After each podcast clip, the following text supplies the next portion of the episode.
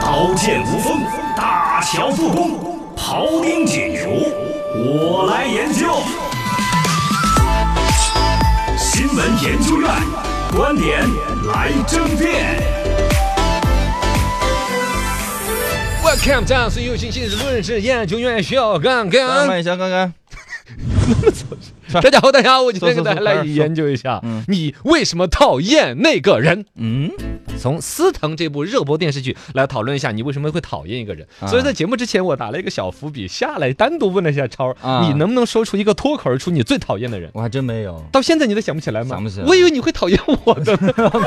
就是你说好像最没有什么多讨厌，就除了那些什么借钱不还的人呢，啊稍微有一点，哎，你所以说这个事情让我就有点失望，因为咋了如果是你有一个讨厌的人的话，证明你的心里有阴暗的一面，你讨厌那个人就是你人格的投射，结果你又没有，这个让我真的是好失望， 好失你啊望。 看，你看你这种人就很阴暗啊，你但是说实话，其实这是一个幸事，就证明你的内心其实是很平静的。啊我某种程度上也跟你算是一嗯样吧，就是说你要说出很恨哪个人，都觉得哎每个人都不容易，嗯每个人都有可理解的一面，嗯任何的一种特性都可以理解嘛，这就是嗯我们两个人现在说出来的心声嘛。 是但是生活当中你可以看得到，有的人会说着某个人咬牙切齿，有嘎对对对，是啊，那这特别这是困为难什么呢啊？嗯这个就是通过最近这部热播电视剧我在追的景甜姐姐演的司藤。啊，司藤，里边的一个故事的桥段引发出来一种心理学的一个现象，我看嗯有一篇网文写的蛮好，就说从司藤里边来分析一下和自己的阴暗面的合作。啊，大多数人都很难和自己的阴暗面能够融洽，是，甚至仇恨。基本每个人都会有一点点吧，哎嗯，简单的先说一下这个剧嘛，司藤大家知道，司藤就是有一根藤儿变成人了，人啊然后呢是个小姐姐曾景经甜演的，是现在很热播的一个电视剧。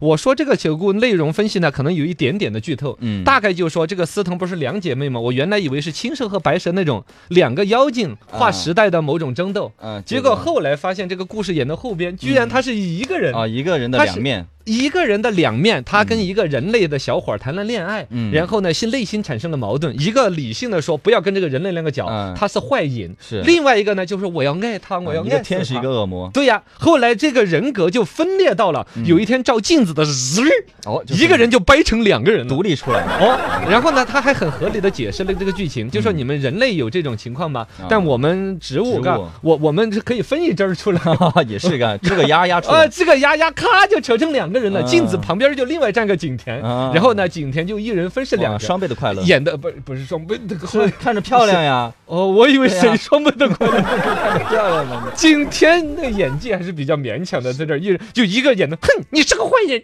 另外一个呢转的楚楚可怜的。 嗯，就这样子分饰了两角儿，其实他角色他的演技驾驭不了对，但这个故事就很生动了。实际上，他就变成了一个人深爱着那个人类，嗯嗯嗯沉迷其中；另外一个就景甜演的就是他理性的在说不要去怎么怎么样，嗯其实就是我们人类内心的矛盾和喜欢嗯。然后这两个角色就产生了跨时代到解放后的还有的仇恨，互相打斗哦，到最后他们两个人取得了原谅。啊， 然后呢，一个搞心理学的一个的大 V 呢，就把它作为一个心理学的分析，就是哇、这不就是我们心理学上有一种概念叫敌意化投射？敌意化投射哦这是一就种你最心理开始学说的那个，哎，对，就是上一心个理学的一种东西，就是说我们往往不能够接受自己身上的一个部分，不能够接受自己的一些信念呐、想法呀、动机啊，甚至是某种渴望。这个时候，人会不自觉地采取一种策略，就是把自己很讨厌的自己的这种特性投射到别人身上。哦，然后就是你看那个人，那个人，哎呀，你看那个吝啬的那个样子，爱出风头，嗯其实就是他自 己就有强烈的，比如说吝啬、爱出风头的那一点。嗯然后呢，他就潜意识的要投射到别人身上去，仇恨、憎恶那种特质，然后来跟他划清界限，达到自己是另外一个人，嗯一个自己。哦，懂这也是为什么成年人有一种调侃说：“哎呀，终最终变成了自己最讨厌的样那子。个人，其实是那样子的吗？对，是你变成了你自己讨厌那个样子吗？你本身就是那样的，，对，嗯是你终于认识到了，你就是那个鬼样 子。我讨厌有钱人，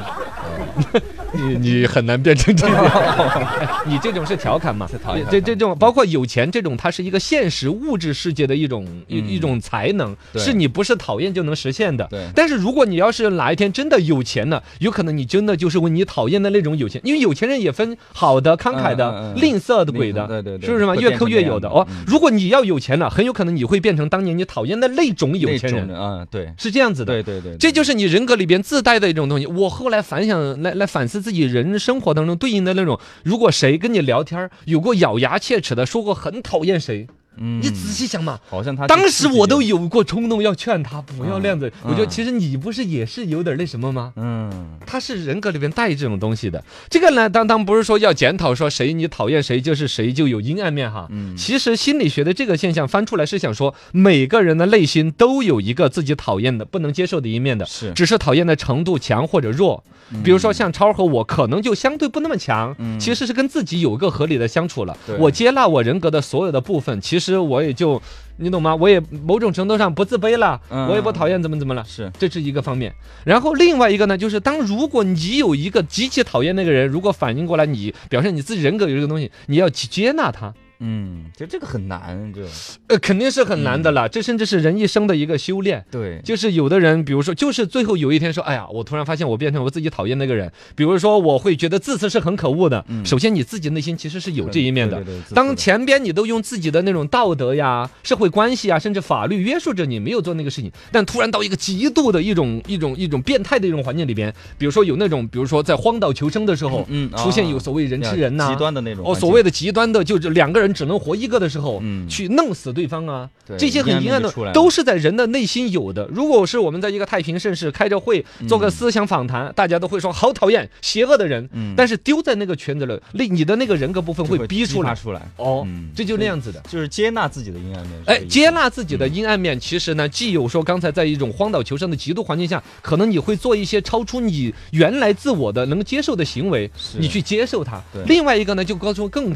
多的了，包括生活当中可能就是一段感情的不能撒手，嗯就是一个工作的某种痛苦，呃，亲情的某种痛苦。其实你越去跟那个人格做斗争，你会越痛苦。对接纳了他之后，其实天底下纯以坏人活一辈子的也活得爽的。哦对，你也认清自己了，也也就舒坦了。哎，舒坦了之后再去面对它，其实一点都不恐怖。对对就对包括那种现在说起来很很坏的，你不能接受的某种人格，嗯其实它也是很合理的。哦，就不要压着了。呃，反正内心呢，就是要找一些疏解的一种方式嘛。可能这个话题也是有点深，嘎。嗯嗯嗯嗯呃，这个大家自己慢慢的去琢磨。